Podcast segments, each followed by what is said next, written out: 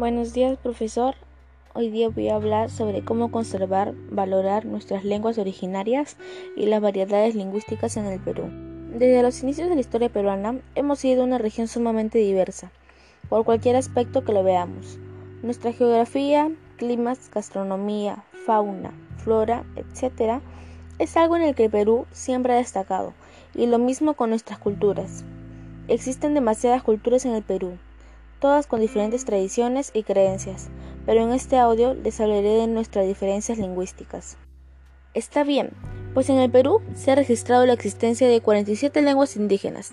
¿No es asombroso cómo en el mismo país existe tanta variedad? Como cada una de estas lenguas representa diversas poblaciones, poblaciones que se comunican con un mismo sentimiento y un propio significado para ellos. Sin duda es magnífico, pero existe un problema, y es que muchas personas no lo ven de ese modo. Algunos individuos ven este hecho como un motivo de risas y burlas.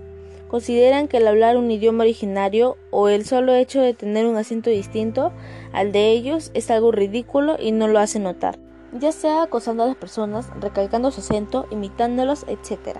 Por este motivo, hay muchas personas que dejan de hablar su idioma natal, dejan de transmitirlo a sus hijos. Al hacer esto, se pierde una identidad cultural. De esta forma se pierden tradiciones y culturas.